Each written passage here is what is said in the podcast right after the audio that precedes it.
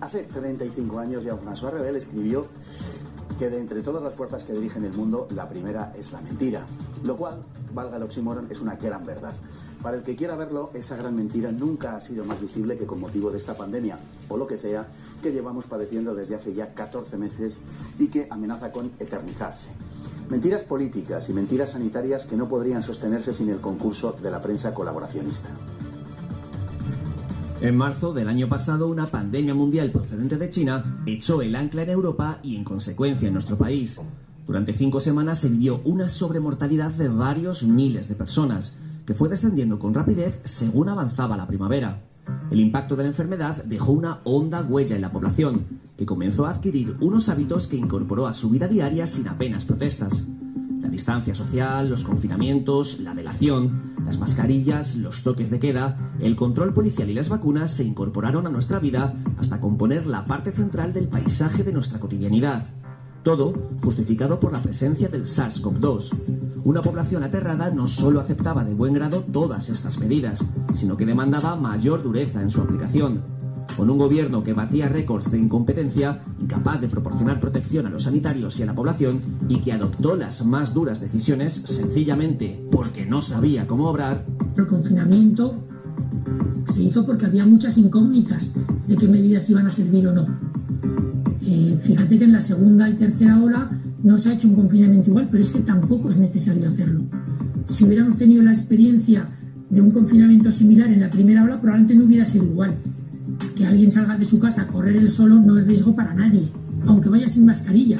Algo muy parecido al pánico se apoderó de los españoles, que a falta de mejores consejos se obsesionaba con la limpieza de la fruta del supermercado, se afanaba en una maniática limpieza de manos al acceder o salir de cualquier recinto, o limpiaba con frenesí sus zapatos antes de entrar en casa.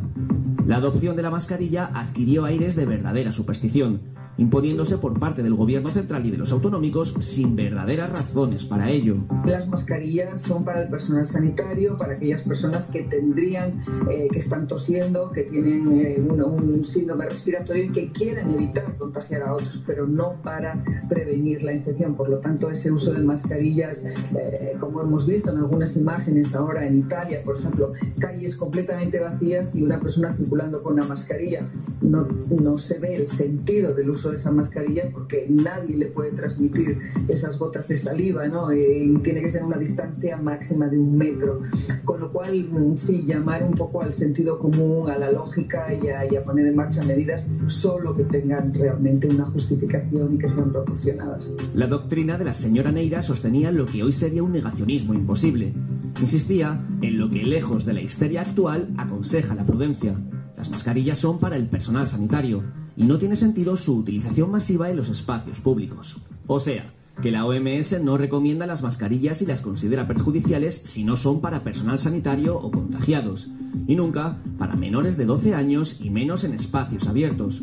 María Neira no recuerda que las mascarillas solo son útiles para la población inmunodeprimida. La OMS tiene que admitir que la mascarilla no sirve en espacios abiertos, aunque aquí hayamos decidido ignorarlo. Y es que, claro, la prensa prefería seguir abonada al bulo, al servicio de la causa. Y pese a que se eximía de la mascarilla a las personas con problemas respiratorios, a los corredores o a los ciclistas, con lo que se demostraba que los esfuerzos físicos de envergadura eran incompatibles con la mascarilla, la prensa adicta seguía instalada en el bulo y dando pábulo a informaciones falaces. Porque, en definitiva, si las mascarillas no interfieren en la respiración, como publicita el ABC, si las mascarillas no inciden negativamente en nuestra respiración, ¿por qué las personas con problemas respiratorios están exentos de usarlas? Las mentiras de la prensa se acumulan. Cuando se citan estudios procedentes de las más variadas procedencias, no lo hacen sin una intencionalidad. Hace unos meses trataban de servir un propósito determinado, pero las cosas han cambiado en los últimos tiempos y ahora nos recetan lo contrario de lo que prescribían hace unas pocas fechas. Vean, esto en la represiva España de Pedro Sánchez, en la que toda disidencia es sospechosa, habría sido tildado de negacionista hace apenas un par de semanas. Ah, pero ahora lo anuncia el país. Luego debe ser verdad. Se trata de científicos de primera fila, nada menos. Porque claro, son ellos quienes determinan la fila que ocupan los científicos. Más que nada porque si un sinnúmero de científicos llevan avisando sobre las mascarillas sin que se les haga caso, y ahora otros llegan meses más tarde a la misma conclusión, pues oiga, lo mismo es que las primeras filas deberían estar ocupadas por científicos que ya avisaron hace tiempo. Y es que cada vez es menos difícil discernir qué es información y qué es propaganda en la prensa española. Porque a estas alturas casi todo ya es propaganda. Y tenemos la inmensa suerte de contar esta noche con dos personas para hablar de este asunto y de otros muchos que vamos a presentarles a continuación, empezando pues por las damas y siguiendo por los caballeros. Doña Natalia Preu, muy buenas noches, muy bienvenida. Buenas noches, muchas gracias por la invitación, una vez más aquí en el Toro TV, la única televisión realmente que nos permite mm, intervenir. Bueno, y se lo, se lo permitiremos siempre que ustedes quieran. Y también, por supuesto, a don Fernando López Mirones, que es empieza a ser felizmente casi un clásico de, este programa, por lo menos cuando hablamos de estos asuntos. Don Fernando, muy buenas noches. Muy buenas noches, un placer estar aquí de nuevo en la última televisión libre que queda en España. Bueno, Dios quiera que haya muchos más, y si no habrá, por lo menos dentro de no demasiado tiempo. Vamos a empezar por lo último que se ha publicado, eh, que tiene que ver con, bueno, lo publicó ABC además, eh, que tiene que ver con lo que vamos a ver aquí eh, en titular, en titulares, y es que el COVID parece ser una enfermedad vascular, según afirma un estudio, como digo, cuya eh, publicación no tiene una semana todavía.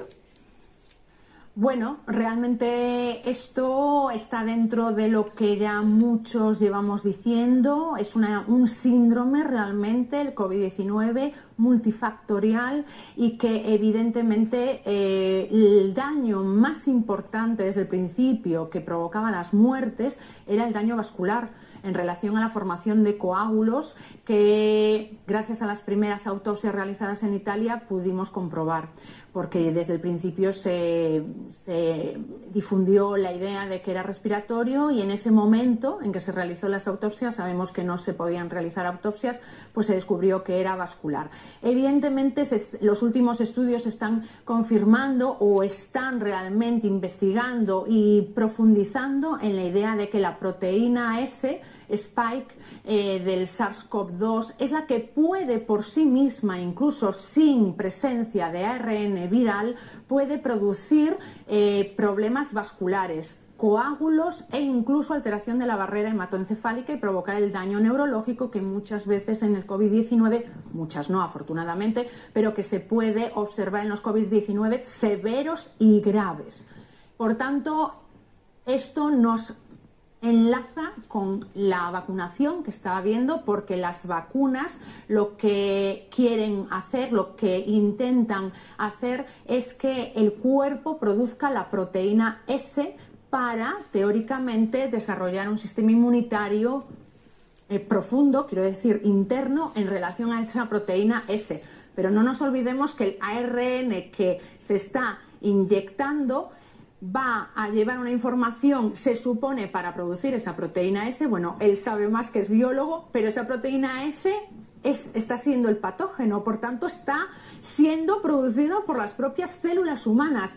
La proteína S es la que produce eh, los coágulos, se está investigando y se está llegando a esa confirmación y puede estar relacionado con las coagulopatías graves que está habiendo en este momento, que después eh, hablaré, si me lo permites, de la enfermedad que está produciendo y de las indicaciones que hay que llevar a nivel de paciente y de médicos. Pues fijaos, efectivamente, fijaos lo importante que es esto. O sea, si la famosa spike o espiga o espina, que se le ha llamado así a lo largo de todo este proceso, es la que está produciendo realmente un, ataque que podríamos decir que es en las mitocondrias de las células, que es donde se produce el intercambio del oxígeno. Eh, y las vacunas están provocando que produzcamos precisamente esa proteína. Eh, no creo que haya que sumar mucho para ver que dos y dos estamos provocando eh, el que el cuerpo haga más esa proteína que parece ser eh, que está actuando como, una, como eh, un producto tóxico dentro de nuestro propio cuerpo. Y luego además va a unos receptores que se llaman ACE2. que no están eh, casi en el, en el, sistema respiratorio. Están en el sistema reproductor, están en los riñones, están en otros lugares. Pero eso significaría, don Fernando, que entonces no estamos hablando de una enfermedad que es del aparato respiratorio propiamente. no. No, ¿no? Entonces, eh, claro, es que aquí, pero esto además lo está diciendo ella, lo estamos diciendo nosotros, médicos por la verdad, biólogos por la verdad, desde hace ocho meses. Desde hace ocho meses. y, es como, como has dicho en el, en el editorial del programa. ¿Cómo es posible que, que una cosa que estamos diciendo y que nos han tachado de negacionistas, nos han llamado de todo, nos ha costado nuestras profesiones, de pronto, de la forma más natural del mundo, aparezca en el país, en el ABC o en otro lugar y oye, y nadie se acuerda de nosotros, pero porque no nos van a llamar para pedirnos disculpas por lo menos o para invitarnos a una caña.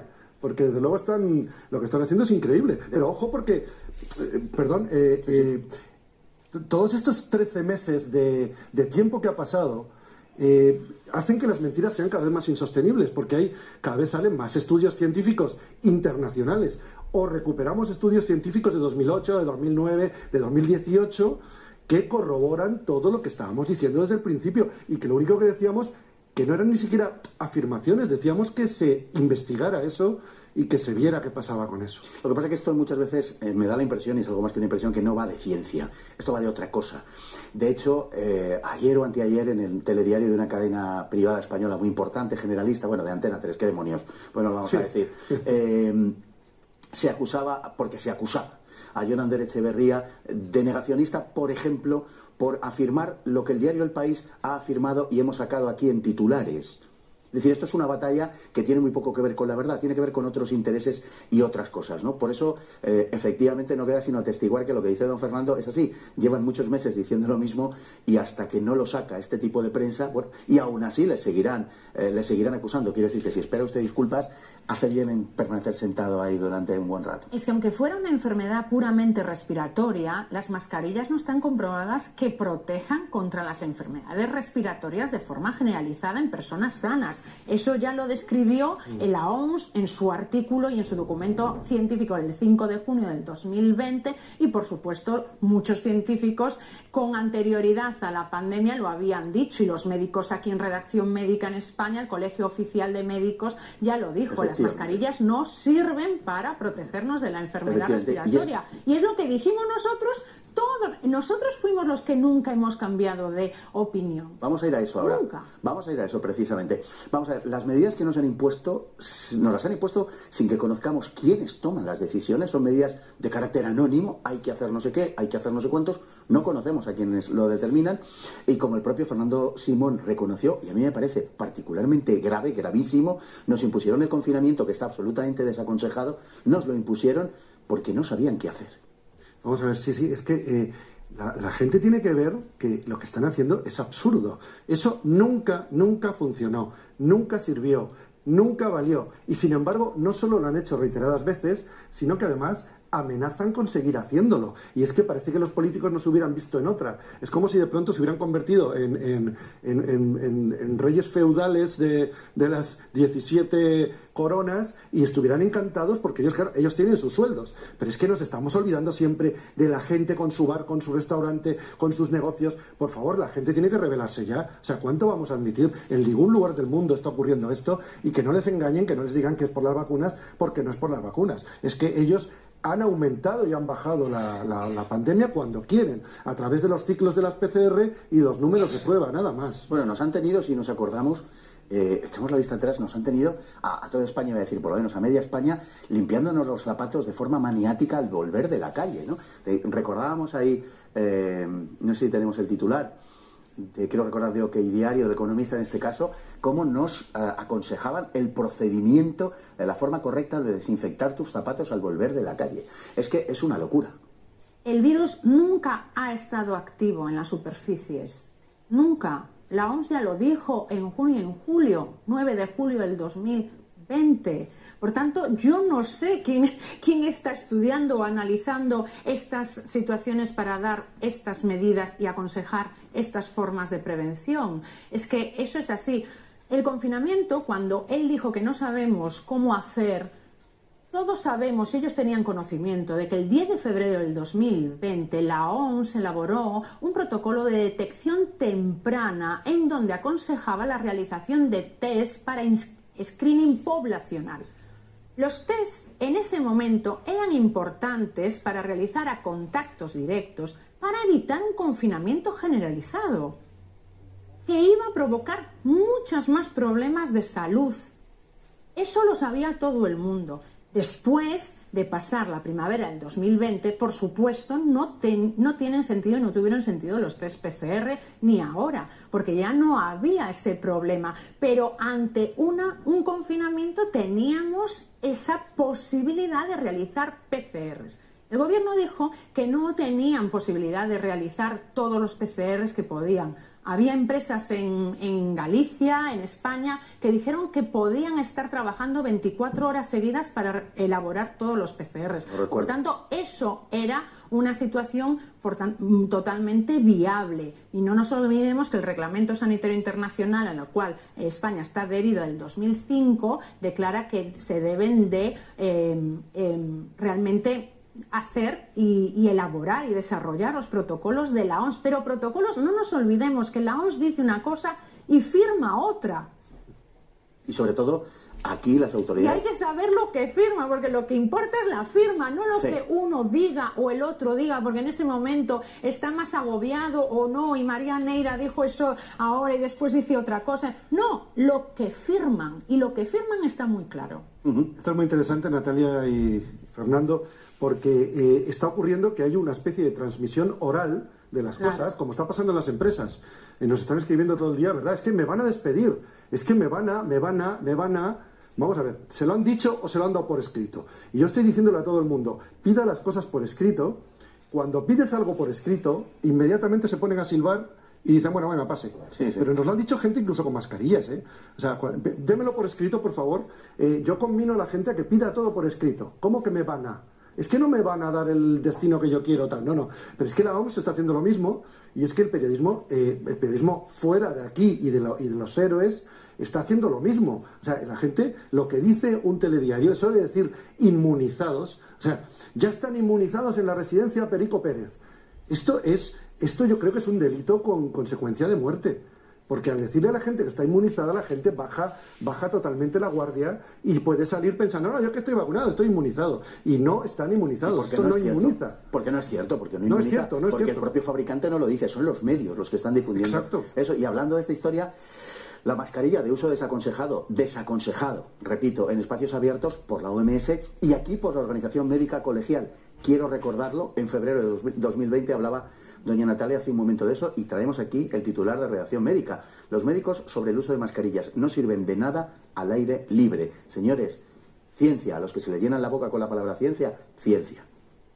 Es que vuelvo a repetir, somos nosotros los que no hemos cambiado de opinión, los que hemos argumentado desde el principio nuestras, nuestras difusiones médicas y científicas y nuestras orientaciones y desde luego no hemos cambiado porque no se puede cambiar. ¿Por qué no sirve la mascarilla en espacios abiertos? Explíqueselo a los, a los telespectadores. Vale. Eh, aquí lo que se está orientando es la utilización de mascarillas en personas sanas.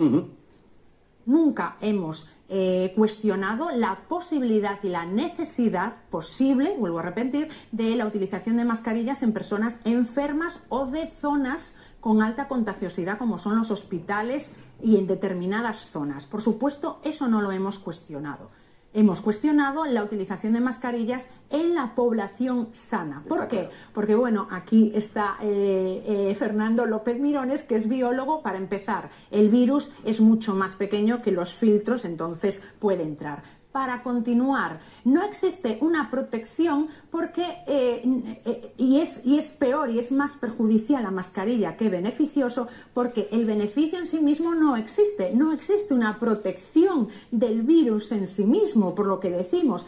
Por otra parte, la carga viral. La carga viral, bueno, él sabe mejor que yo que es la que produce realmente la enfermedad o no. No los virus que quedan suspendidos, que son micropartículas que realmente son inactivas la mayor parte de las veces. O sea, solo en sitios, ya vuelvo a repetir, con alta contagiosidad, en donde sí puede haber carga viral que se puede propagar entre una persona y otra.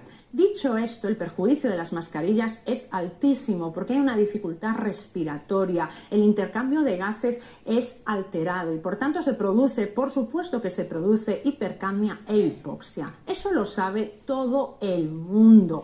¿Cómo pueden decir médicos que no, no provoca hipoxia, no provoca hipercamia? Eh, vuelvo a repetir, hemos hecho vídeos, yo he hecho un vídeo hace poco, eh, la hipercamia es el aumento de concentración de CO2 en sangre, entonces hay poca eh, poca liberación y expulsión de ese producto de desecho, entonces se reinhala y el oxígeno no tenemos suficiente todo lo que necesitamos para eh, introducir en el cuerpo y entonces se produce una bajada de concentración de oxígeno y por tanto eso es hipoxia o hipoxemia. Dicho esto, hoy iba por la calle y las embarazadas realmente es que me parece algo terrible porque todas utilizan mascarilla y eh, le paré a una chica y le dije, por favor, estás embarazada, no puedes utilizar mascarilla. Y me dice, yo es que prefiero la mascarilla que enfermar. Seamos claros, esta enfermedad enfermó, valga la redundancia, y mató a personas mayores de 70 años, la mayoría en residencias sin tratamiento precoz y con abandonos médicos, una, y dos, personas con patología principalmente cardiovascular obesidad e hipertensión arterial principalmente por esa interacción con la AC2 que está en grasa abdominal, que regula la tensión arterial, toda la parte cardiovascular, etcétera, etcétera. Lo dicen las estadísticas y está justificado por los estudios científicos. Por tanto, una persona joven no tiene riesgo de morir realmente de COVID-19 ni de enfermar de COVID-19 severo, mucho menos una chica joven embarazada. Ni ella ni su bebé. Los niños no desarrollan la enfermedad ni mueren por COVID-19. Por lo tanto, esto hay que tenerlo claro. Vamos a ir ahí ahora, eh, nos tenemos que ir a publicidad, vamos a continuar con esto, vamos a continuar con niños, con mascarillas y con vacunas, que creo que es eh, lo más eh, complicado de todo este asunto y algo a lo que están obligando a nuestros hijos, a los menores, de una forma absolutamente infame. Pues continuamos hablando con doña Natalia Prego y con don Fernando López Mirones. Estábamos hablando de las mascarillas de los niños y les tengo que hacer una pregunta. ¿Por qué en España, frente a las recomendaciones de la OMS con carácter explícito y de un sinfín de científicos, a los niños se les impone la mascarilla a partir de los 6 años. Repito que la OMS habla de, de, niños, en fin, si se puede llamar niños a eso, a los mayores de 12 años. Por tanto, a los menores de 12 años no hay que ponerles en ningún caso la mascarilla. Aquí nuestras autoridades los tienen embozados.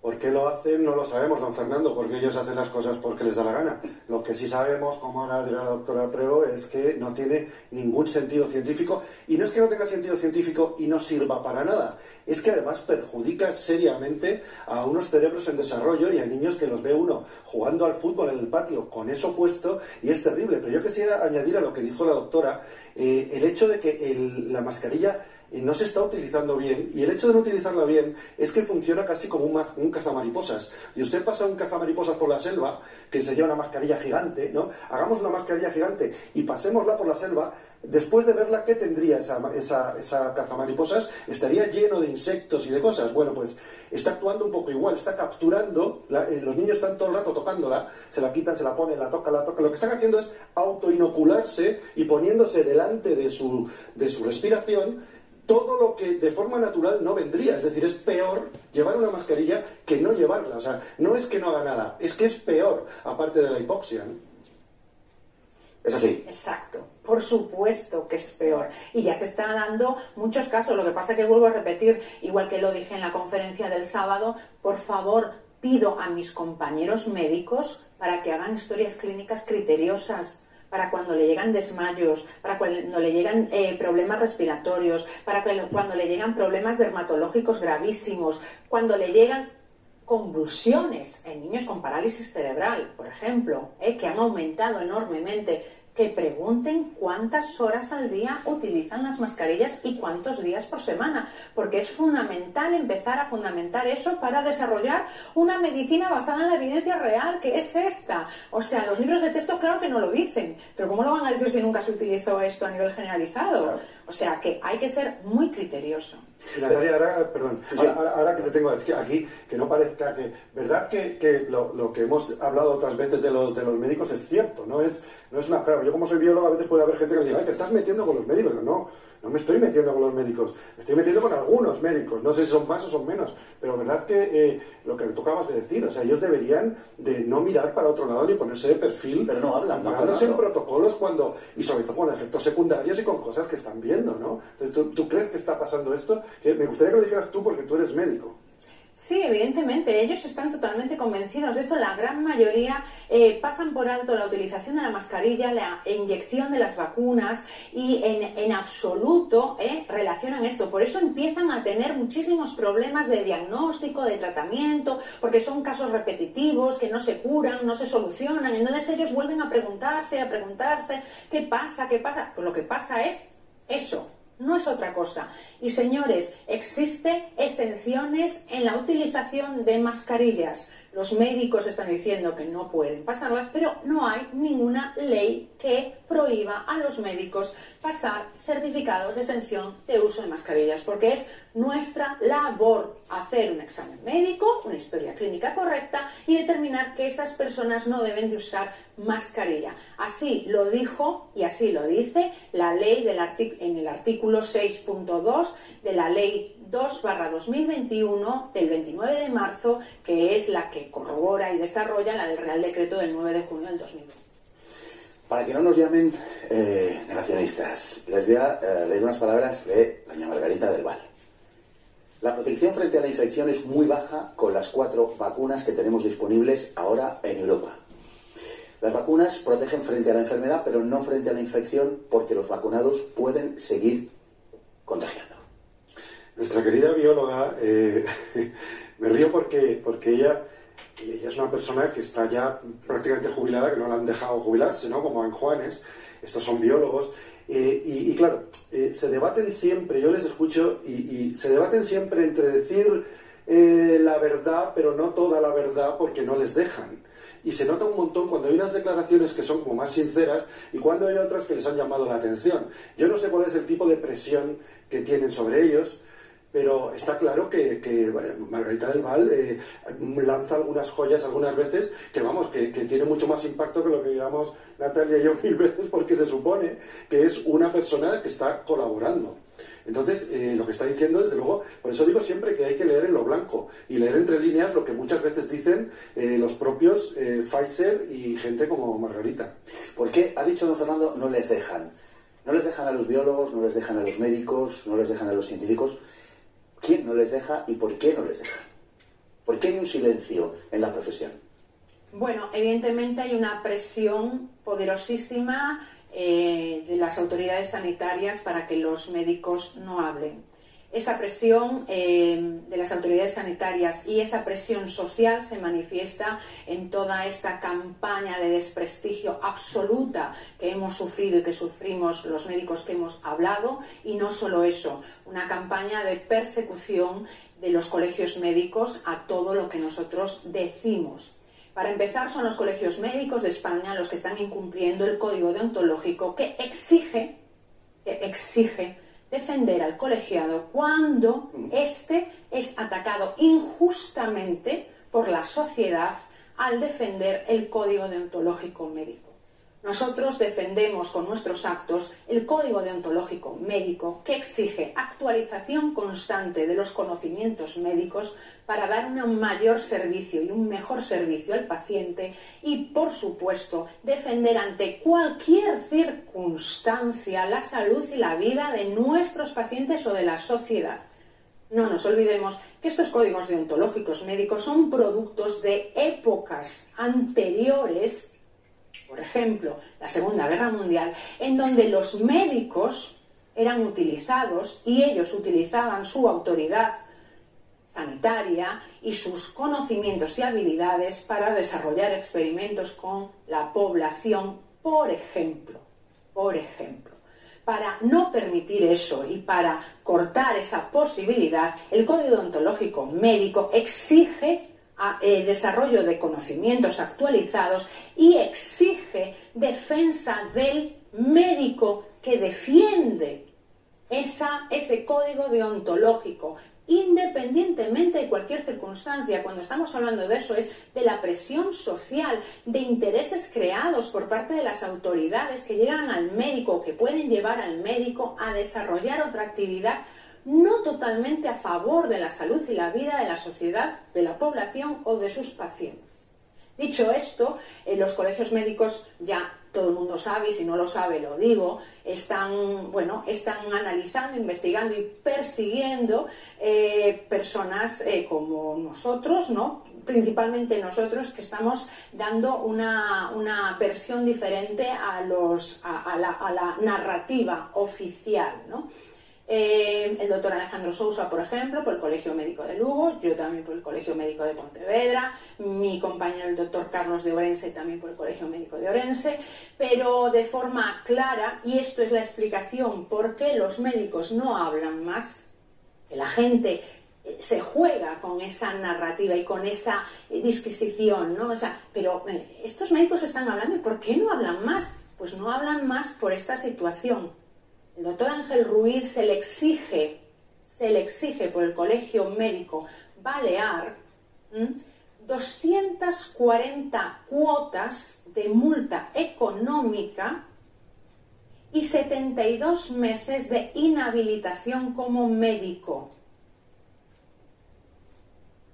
Esto es gravísimo porque es casi 30.000 euros de multa y seis años de inhabilitación por tres artículos periodísticos que hablaban de él y una lectura de un manifiesto que él no realizó, pero que eh, leyó en Plaza Callao, Madrid, 13 de junio del 2020. Eso, junto con los tres artículos periodísticos en los cuales solo uno era relacionado con una entrevista directa y personal hacia él y que ya sabemos perfectamente la transcripción de las entrevistas no siempre es literal, ¿eh? porque los periodistas utilizan titulares más vendibles o sensacionalistas y sobre todo en el momento en que estamos, pues solo en relación a eso está acusado. Nada más. Nada más. Y en utilizar un uniforme en una institución en la calle con un fonendoscopio. Pero doña Natalia, y aunque lo hubiera dicho, y aunque la entrevista fuera fiel a lo que piensa, luego resulta que quienes eh, efectúan estas fatuas, porque es que hay que calificarlas así, son los que se rasgan las vestiduras recordando a Galileo, que es del siglo XVII, por si algún ministro nos está viendo, del siglo XVII.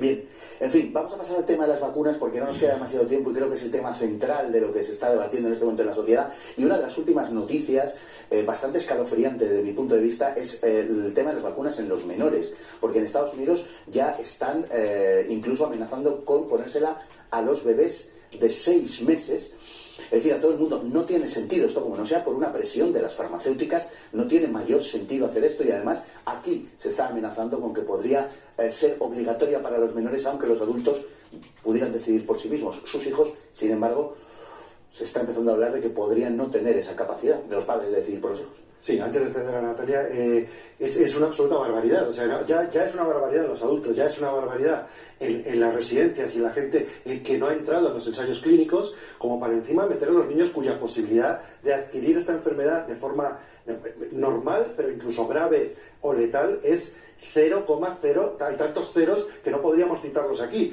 Entonces, eh, la gente tiene que empezar a plantearse ¿Cuál es el interés de todo esto? Porque esto no, no tiene sentido científico y por mucho que digan una y otra vez que lo tiene y que es científico, no es científico. Entonces, eh, ¿por qué? Y además, tienen que tener en cuenta una cosa, ¿eh? cuando la gente piensa, hombre, es que eh, si se han muerto 10.000 por las vacunas, que bueno, 7.000 y pico registrados en Estados Unidos y 3.000 y pico registrados en Europa, sabiendo que es el 1% de lo que realmente haya ocurrido, porque se sabe que no se declaran, no se anotan, y en fin. Pero eh, esos 10.000 no son restados a la COVID, son sumados. Porque estamos hablando de gente sana que no tenía absolutamente nada. La gente no tiene que decir, ah, bueno, es que aquí se mueren más, aquí se mueren menos, compensa. No, no, no compensa. Son los de la COVID más los de los efectos adversos. Pero es que en niños ya, yo, yo espero que la gente salte cuando os venga lo de los niños, porque ¿cómo van a llevar ustedes a los niños a hacer esto? Por favor, eh, hay que revelarse automáticamente, pero ya.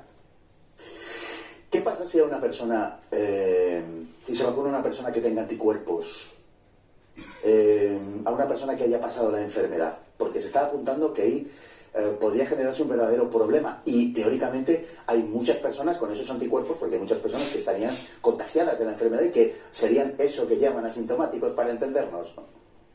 Bueno, se estima que la seroprevalencia en España ya es de un 15%. O sea, 15 de cada 100 como mínimo ya tendría anticuerpos. ¿Qué ocurre? Bueno, eh, uno de, las, eh, de los problemas más graves a corto plazo que se está describiendo y observando son las coagulopatías graves que están provocando estas muertes. Bien, estas coagulopatías graves eh, se están desarrollando por una estimulación muy fuerte inmune de la vacuna, que está produciendo autoanticuerpos en la persona que destruyen las plaquetas y que provoca trombocitopenia, hemorragias y al mismo tiempo induce la formación de trombosis. Esto está, he hecho varios vídeos, bueno, todos hacemos, pero bueno, lo digo porque eh, es una pena realmente en mi canal de Telegram, doctora Natalia Prego Cancelo, está más pormenorizado eh, descrito, pero la trombocitopenia trombótica inducida, inmune inducida por la vacuna, ya es una enfermedad descrita, catalogada y una entidad clínica ya existente. Esto ocurre en las personas, en, eh, principalmente jóvenes, sanas y en gran parte mujeres. Puede ser también en los ancianos. Lo que pasa es que los ancianos, como no fueron estudiados, se murieron porque tenían que morirse, entonces no se, no se investigó a ninguno de ellos. Pero en las personas jóvenes con muerte súbita sí que se ha investigado. Entonces desde aquí quiero alertar, por favor, las personas que han pasado el COVID o, han o tienen realmente anticuerpos eso tiene un mayor riesgo de una hiperestimulación de la inmunidad. Él sabe mejor y una producción mayor de autoanticuerpos. Si no lo pasaron, también hay una probabilidad de eso, sobre todo en personas jóvenes, porque hay una reacción inmune muy fuerte, porque tienen un cuerpo sano. Entonces, ahí hay una destrucción de las plaquetas, bien, y la sintomatología, que es lo que nos interesa, es en los primeros días, es lo que estamos observando, síntomas muy leves. Por eso no solo son 15 minutos de observación del paciente después de la vacuna, te vas para casa y ya está bien. No, la observación tiene que ser como mínimo de un mes, que es lo que los estudios están eh, describiendo. Los primeros cinco días son síntomas muy leves. Puede ser un ligero dolor de cabeza, un dolor de músculo normal, un hematoma que te sale. Cualquier síntoma que haya después de la vacuna debe de ser observada a nivel analítico. Si no queréis ir al médico, si no queréis ir al hospital, al menos ir a un laboratorio que os hagan plaquetas y dedímeros. Las plaquetas van, si está alterado y si hay de y los dedímeros altos porque es un dato analítico que está describiendo un proceso trombótico oculto. El problema es que son ocultos en los primeros días y cada vez que pasa el tiempo la enfermedad va empeorando. Por tanto, eh, no nos cuesta nada, es un análisis muy sencillito, lo digo también para mis compañeros médicos, plaquetas y dedímeros. Está bien, fantástico, seguimos observando en casa. No está bien, llevamos al hospital. En el hospital hay tratamiento, se haría un TAC y unos análisis más completos, se diagnosticaría y se trataría. Esto es una trombocitopenia parecida y con una sintomatología muy, muy similar a la trombocitopenia trombótica inducida por heparina, que ya es otra entidad clínica que se conoce, por tanto, es algo que debemos de estar observando y, y, vigilando y tratando, por supuesto, de forma urgente. Pues sirva esto para terminar de una forma optimista el programa, dentro de todo, ayudando a la gente que cuando tenga estos síntomas se los tome en serio y se los trate y no como se está haciendo ahora, vacunando todo el mundo sin tener en cuenta ni su historial médico ni ninguna peculiaridad eh, de la persona. Don Fernando López Mirones, doña Natalia Priego, de verdad, muchísimas gracias por estar ahí, no solamente por estar aquí, sino sobre todo por estar ahí. Muchísimas gracias. Lo mismo a ti. Muy buenas noches. Lo mismo a ti, Fernando. Gracias. Gracias.